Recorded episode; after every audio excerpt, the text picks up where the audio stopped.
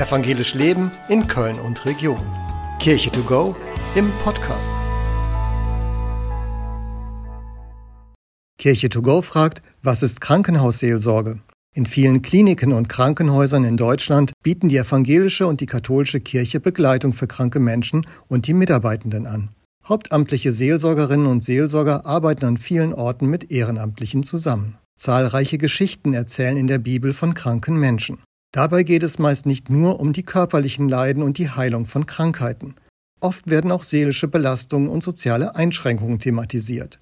Damals und auch heute fragen Menschen in solchen Notlagen nach dem Sinn des Lebens und oft auch nach Gott. Daher haben Christinnen und Christen schon immer die Fürsorge für den Körper und die Sorge um die Seele miteinander verbunden. Die Seelsorgerinnen und Seelsorger in den Krankenhäusern können von jedem angesprochen werden. Meist wissen die Mitarbeitenden auf den Stationen, wie Kontakt zur Krankenhausseelsorge aufgenommen werden kann. In vielen Kliniken weisen auch Plakate, Flyer und Internetauftritte auf die Angebote der Krankenhausseelsorge hin. Gerade Krankheiten, Unfälle und andere Ereignisse reißen auf Menschen aus ihrer gewohnten Umwelt heraus.